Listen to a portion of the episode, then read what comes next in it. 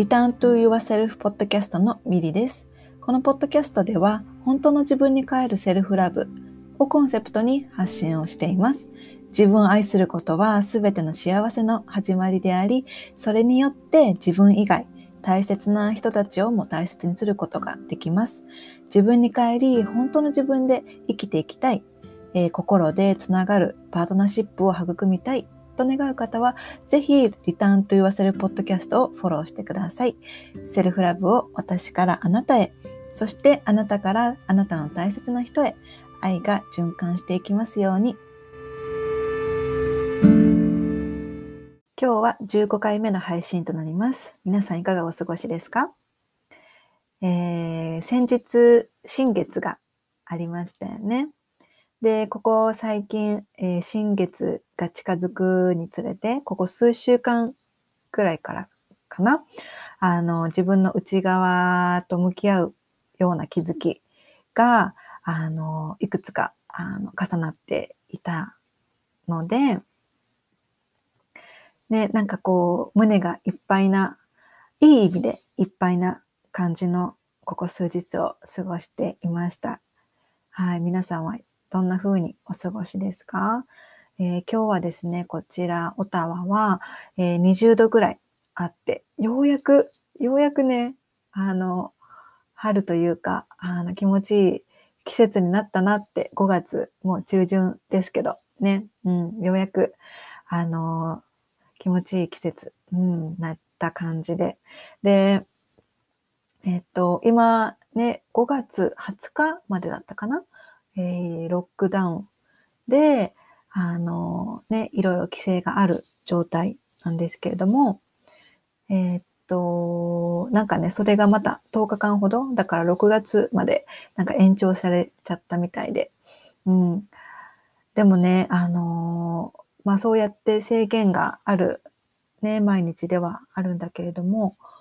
あのね、散歩に行けたりとか、ね、外を歩いたりとか、あの自転車に乗ったりとか、ね、できる自由があるっていうのは本当に、あの、恵まれているというか、ありがたいことだなってね、外を歩くたびに、うん、感じます。で、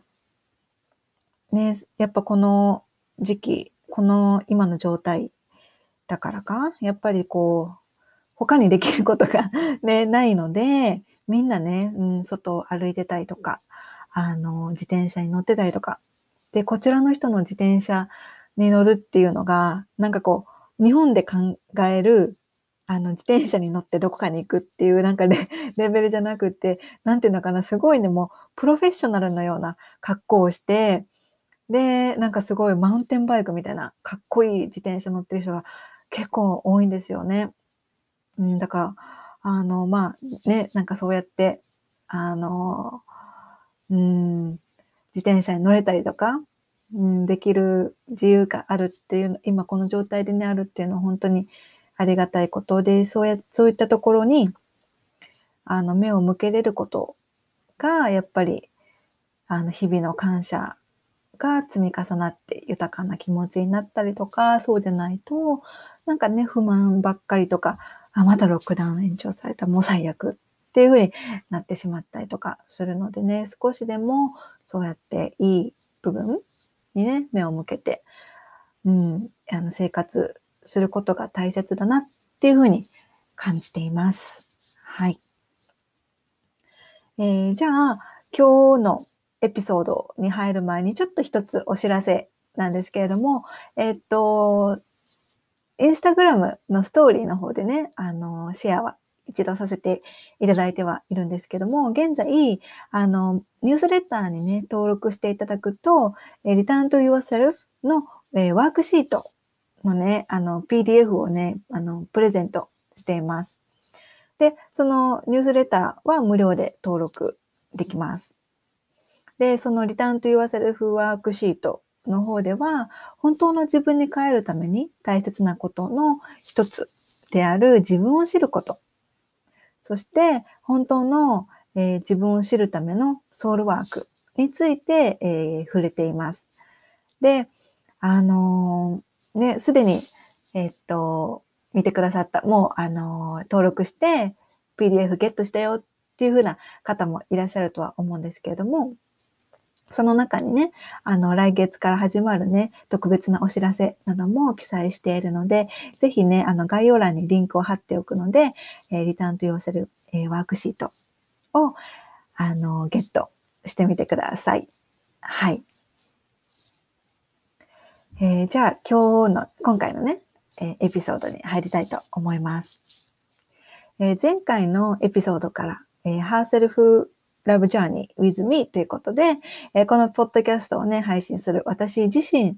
の、えセルフラブジャーニーをジャンル別にね、配信をしています。で前回は恋愛編をお送りしました。で、今回は、えお仕事編をお送りしようと思います。えっ、と、ね、使命っていう言葉をね、聞いたことがある方は多いんじゃないかなあの思うんですけれども、えー、生まれてきた意味で、この人生で成し遂げること。で、誰もがみんなそういったお役目をね、持ってきて生まれているっていうふうに言われているんですよね。で、今現在の私はこうやってセルフラブセラピストとしてセルフラブの大切さを伝えることとか、セッションをさせていただくことで、その方の人生に少しでもいい影響を与えることができたり、その人がよりよく変化していくきっかけになるなのなっていることがあの与えられたお役目だなっていうふうに今は感じています。でも、私はこれまでずっと夢がありませんでした。で、子供の頃、あの、将来の夢は何って聞かれても、これといってね、なりたいものっていうのはなくって、周りの子がケーキ屋さんって言うから、ケーキ屋さんって言っておこう みたいな。ね、お花屋さんって周りの子が言うから、お花屋さんって言っておこうみたいな感じで、本当にね、あの、幼い頃から夢っていうのが、あの、全く、あの、ありませんでした。で、中学生、高校生になってからも、これといってね、将来つきたい仕事っていうのは、あの、ありませんでした。で、高校生の時にね、初めて抱いた夢っていうのが、海外留学をして、いつか日本と海外のね、架け橋になる、みたいな、こう、ざっくりした、結構ざっくりした夢で、で、まずは海外留学をすることっていうのが人生でね、初めてすっごくワクワクした目標でした。で、結局、高校卒業して、就職してからね、会社員として働く中で、あの、心身のね、体調を崩してしまったので、その就職してから3年後に留学に行くぞっていう夢っていうのは、あの、なくなってしまいました。で、まあ、その後もね、あの、頭のどこかで、このまま会社員続けるのかなって、な、ね、思いながら、あの、でも、何もできないしなって、あのね、うん、何、自分には何もできることないしなって思いながら会社員生活を過ごしていました。で、ちょうどその頃ね、あの、好きな仕事をするっていう言葉を耳にあのよくするようになりました。でもそれって別世界のような気がしていましたね。あの当時私は20前半とかだったから、本当にもっともっとこう大人、大人な人、ね、もっともっと何かこう素晴らしい経歴がある人とか、素晴らしい才能がある人、うん、っていう風なイメージを持っていて、あの、そういった、例えばフリーランスとか、ノマドのような働き方っていうのは、特別な人しか、にしかできないこと、みたいなイメージを持っていました。ね、しかも、まだその頃っていうのは、身近にそういった人もね、あの、全然いなくて、余計に、あの、好きなことを仕事にするっていうのは、あの、別世界のことだとね、思っていました。うん。で、まあ、でもね、そのい、その間にも、こう、やってみたいなとか、興味あるなって思ったことはね、進んで挑戦していました。例えば、あの、心身のね、体調を崩した頃に、病院の先生にね、適度な運動しなさいって言われたので、あの、それがまあきっかけ。で、あの、もともと興味を持っていた近所、あの、ヨガやってみたいなって思ったので、あの、近所のヨガ教室に通い始めたことがきっかけで、あの、もっとね、ヨガについて学びを深めてみたいなって思って、ヨガインストラクター、えー、のスクールに行って資格を取ったりだとか、で、まあ、その、その影響で、まあ、会社員をね、しながら時々ヨガを教えたり、あとは、あの、そのヨガのスクールを卒業した後に、あの、時間ができたので、次何学んでみようかなって思った時に、なんかふとマクロビオティックっていうのを、あの、習ってみたいなって思ったので、マクロビを習って。で、その影響で、まあ自然とね、お肉とか乳製品が、あの、めっちゃ大好きやったんですけれども、そういあのそういった、ね、ものを自分の普段の食事から、あの、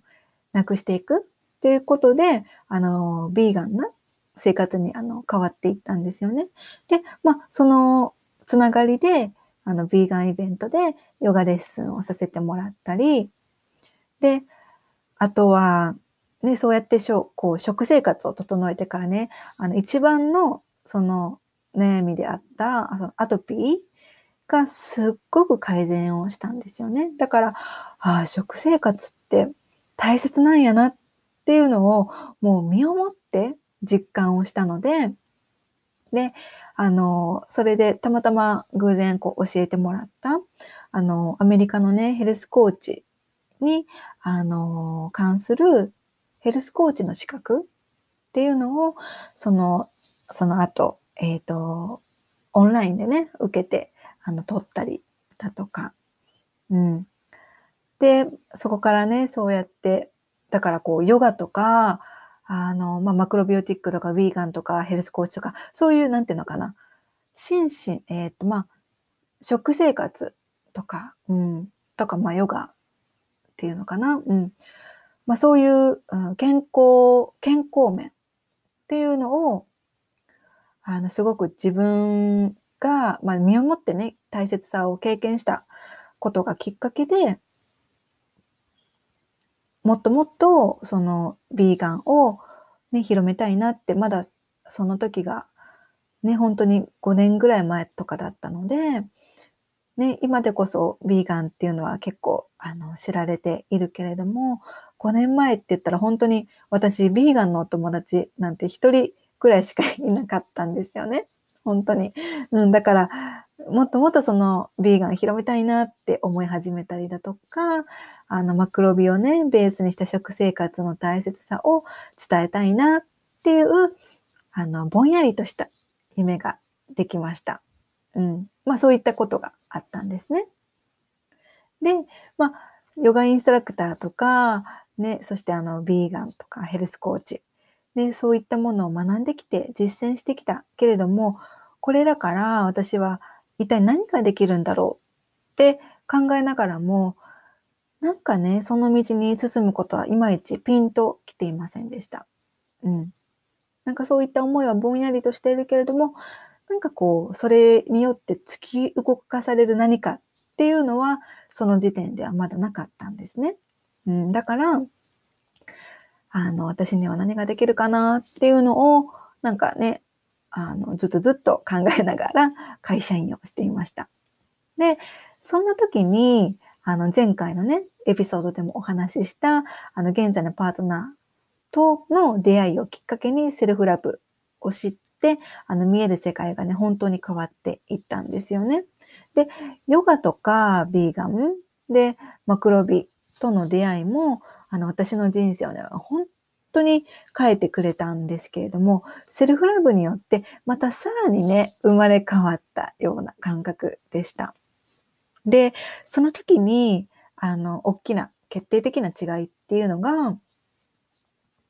ヨガとか、ビーガンとか、まあ、食生活の大切さを伝えたいなっっていうふうに感じていた時は、なんとなくぼんやりとそういったものを伝えてみたいなっていった感じだったんだけれども、セルフラブのね、大切さを伝えたいなって思い始めた時はもう、なんか胸が熱くなって、もう、もう伝えたい、伝えなきゃっていう感じだったんですよね。突き動かされるような感じ。こう熱量が違ったっていうんですかね。うん。だから、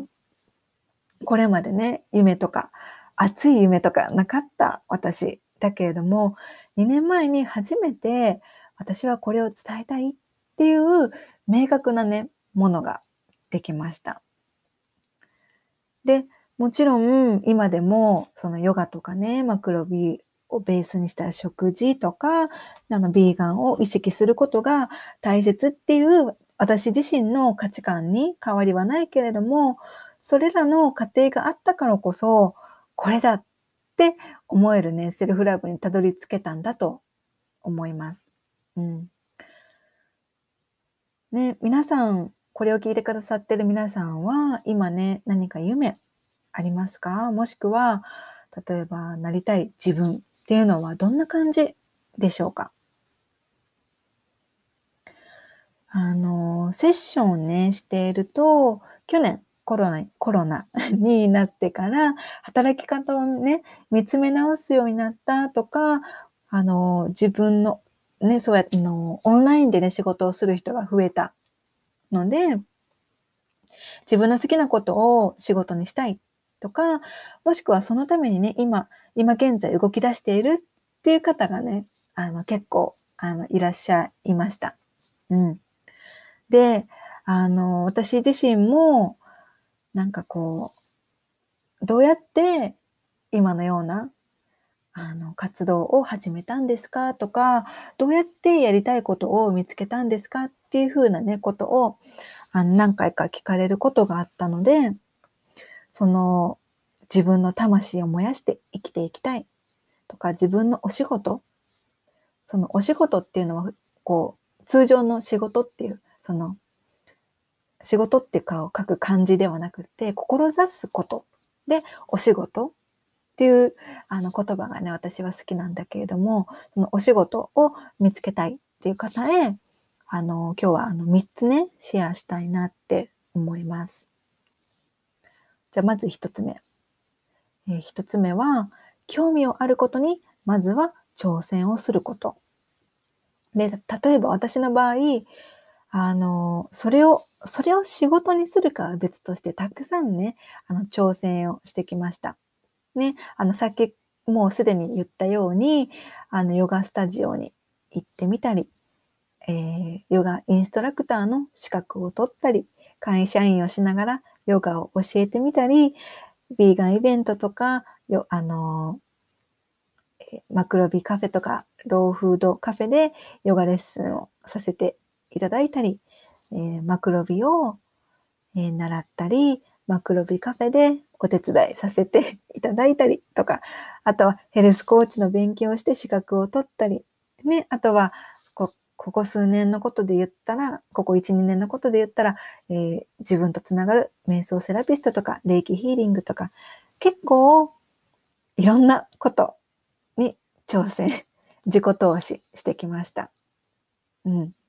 これトータルすると、いくらかけたんですかね、私ね。結構かけてますね。うん。ね、そのお仕事に、本本職、え、本業にするかは別として、本当にたくさんあの、やってきましたね。うん。で、あの、お金とね、時間を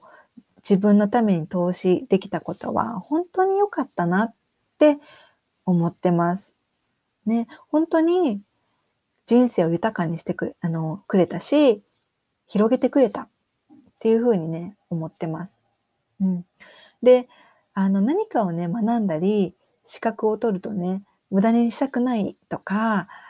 挑戦する前から、こう、どうせ本業にしないしな、とかって諦めていたら、何もね、広がっていかないんですよね。行動するからこそ広がっていく。うん、これは確実。これは確かだと私が、あの、実践してきて、あの、感じることですね。うん。で、自己投資っていうのは、目先のね、結果として、あの、目に見えないじゃないですか。ね。例えば、すぐに、こうね、あの、インストラクターの仕事、あの資格を取ったから、すぐにそれが仕事になったりとか、それですごくあのすぐに成功したりだとか。でね、なんかそうやって何かの資格を取ったからすぐにそれができるとか、それでうまくいくっていうふうに、こう、うーん、まあそういうね、ストーリーもあるかもしれないけれども、でも、やっぱりそこを成し遂げるまでに、やっぱり何かコツコツと積み上げたり、何かこう経験を踏まえたりとかって、何かこうコツコツコツコツしなければいけないと思うんですよね。だから、自己投資をしたからといってすぐに何かこう、サクセスストーリーがあるわけでもない。だから、あの、挑戦したくてもできないっていうこともね、なんかこう戸惑ってしまう、諦めてしまう、そこでやめてしまうっていうこともね、あの、あると思うんですよね。でも、自分のためのね、学びの投資っていうのは、いつか必ず返ってきます。これは本当にそう思います。で、それは、あの、お金としてっていう風なものではなかったとしても、例えば経験とか、人との出会いとか、ね、そういったもので大きく返ってきます。だから何もね、無駄なものはないんですよね。うん。私は今ね、こう、ヨガとかヘルスコーチ、マクロビといったお仕事はしていませんけれども、ね、あの、それでもそのおかげで随分とね、出会う人が変わって、今も深く深くつながっている出会いっていうのにも、あの、つな、あの、ありました。うん。だから、ね、あのー、で、もしね、挑戦をして自分に合わなかったら、で、それでもし挑戦をして、結局途中でやめてしまったらとか、ね、いろいろ心配はあると思うんだけれども、で、それはね、あの、時間とかお金を無駄にしたのではなくって、挑戦したからこそ自分には合わないっていうことが学べたんですよね。挑戦しなければそれすらわからなかったことだと思うんですよね。そうするとまた自分の好き嫌いとか心地いい、心地よくないっていうのが分かってきます。うん。だからそれ、それ、そういったふうに分かること自体も自分の大切なね、価値観であったり、自分の軸っっていったものにつながっていくので、あの、興味があることに何でもいいから挑戦をしてみることをお勧めします。はい。じゃあ二つ目は直感を見逃さないこと。ね、これまで私がヨガとかマクロビとかヘルスコーチ、あとはね、その他のヒーリングを習ってきたことは、そのどれもがね、今思い返せば直感だったなって思思います、うん。学んでみたいと思ったからやる。うん、ピンとくるからその感覚に従って動くっていうことが多かったです。で、もちろん、ピンときたからとはいえ、お金の面で高いなって戸惑ったこともあります。その時はめっちゃね、自分と向き合って、それでもなんで学びたいのか、学ぶとどうなるのか、逆に学ばなかったらとか、まあ挑戦しなかったらどうなるのかっていうのを自分に何度も問いかけました。で、最終的な判断はやっぱり私はこの一言に尽きるんですよね。こう、やって後悔するよりも、やらないで後悔する方が嫌だっていうこと。もうこの一言にも最終的には、あの、たどり着くんですよね。うん。やっぱり人生っていうのは限られているんですよね。この、この魂で、この肉体で生きられる時間っていうのは限られている。だから先のことばかり考えてとか、あのお金っていう物質物質的なことばかりを考えて一歩踏み出せずにね、後悔するよりも、やっぱり何かしら挑戦した方が何倍も何十倍も人生は豊かになると思います。うん。振り返ってみてもね、私はこう頭でいろいろ考えてやらない理由を探すよりも直感のままにね、動くことで、あの、得られたことが多かったし、あの、振り返ってみても直感は正しいなって思います。で、あの、時々ね、直感を信じられないっていう声をね、聞くことがあります。特に、やっぱり何か大きなね、決断をするときはなおさらだと思うんですよね。例えば、ね、あの、ヨガの資格を取るときも、ヘルスコーチの資格を取るときも結構、あの、お金が 高かったので、まあその時の自分からしたら高かったので、あの、なんていうのかな、あ、なんか心ではやりたい、学びたいって思ってるのに、なんかいろいろ考えすぎて、えいいのかなって、この直感に従っていいのかなって、もうなんか直感が見えにくくなってきたこともあります。うん。だからね、そうやってこう直感をあの信じられないっていう気持ちはすごくわかります。うん。ね。だで、その場合なんですけれども、あのー、ね、ちっちゃなことからね、ちっちゃなことからでいいので、自分の直感に従うことっていうのを積み重ねることをお勧めします。例えば、今日はここに行こうとか、今日は誰と会おう、今日は何を着よう、今日は何を食べよう。で、直感に従って一日を過ごしてみたりとかね、選択をしてみる。うん。そうやってちっちゃなことから直感に従うあのことを積み重ねて見るのがいいと思います。で、ワクワクしたり、嬉しくなったり、胸が熱くなるような直感っていうのは、小さなことでもどんどん従っていくといいと思います。そうすると、直感に従ったことで、あの、感じ、あの、得られる、この心地よさっていうのが積み重なって、直感は、あの、信じていい。つまり自分の内側の声を、あの、信頼していいんだっていうふうに、もう自分自身を信頼することにね、つながっていくんですよね。だから、小さなことから直感を信じることを積み重ねてみてください。はい。じゃあ、三つ目です。三つ目は、えー、無理なくできることは何ですかって言ったことです。はい。昔から得意だったこととか、何時間でもできちゃうことっていうのはありますか？ね、そこにね、あなたのえー、才能っていうのが隠れている可能性もあります。うん。例えば私の場合、昔からね、人の話を聞くのが得意、得意、得意というかまあ好きでした。自分でも話し手よりも聞き手が得意っていうふうにあの実感があったんですよね。うん。だから今こうやってセッションを通してクライアントさんの話を聞いたりすることも好きだし、ポッドキャストでインタビューをしてその人の話を聞くことも好きなんですよね。あともう一つ、文章を書くことっていうのも、あの、無理なくできることです。で、これは小学生の頃、作文のね、宿題が得意だったんですよね。で、こう、上手なね、作文を書くと先生にね、クラスメートの前で読んでもらえたっていうエピソードがあって、それから、なんかこう自分の中でね、得意分野っっていうふうに感じたんですよね。うん。で、それからね、こう作文の宿題は、あの、2ページでいいところを、だってもう4ページ書いたりとかするぐらい文章をね、書くのが、あの、好きでした。うん。で、まあ、それね、まあ、話を聞くことも、その文章を書くことも、その、うまいかどうかっていうのは置いておいて、純粋にね、あの、好きとか、あの、無理なくできるっていったことなんですよね。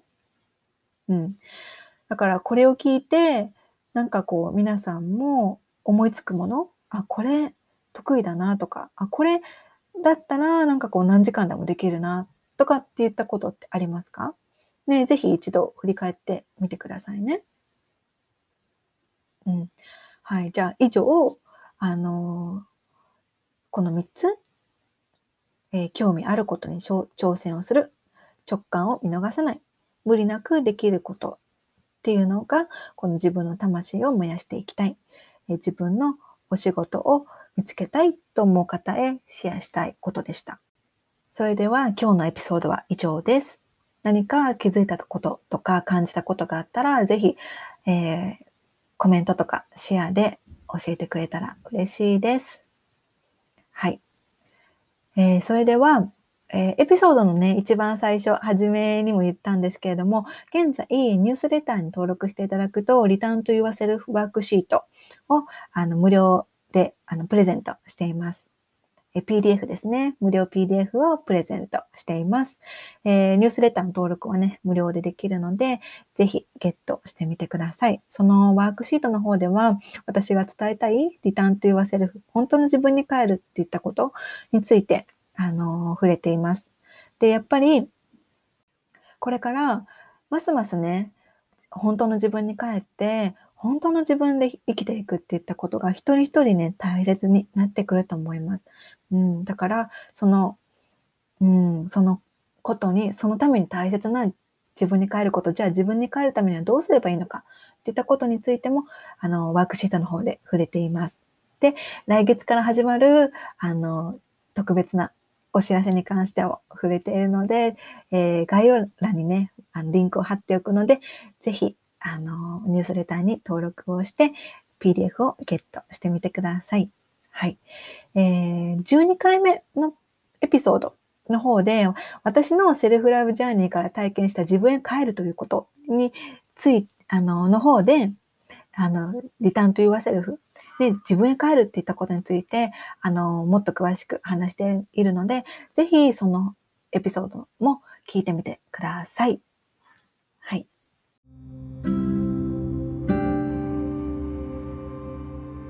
エピソードを最後まで聞いてくださってありがとうございました。私の日々の発信はインスタグラム、えー、ミリカルナをフォローしてください。また、セルフラブに関してこんな内容を話してほしいなどがあれば、お気軽にメッセージいただけると嬉しいです。また、セルフラブのことや、このポッドキャストのエピソードが必要な方が周りにいらっしゃれば、ぜひシェアをしてあげてください。それでは、これを聞いてくださった皆様がどこにいて何をしていても、今この瞬間が幸せでありますように。それではまた次回の配信でお会いしましょう。またね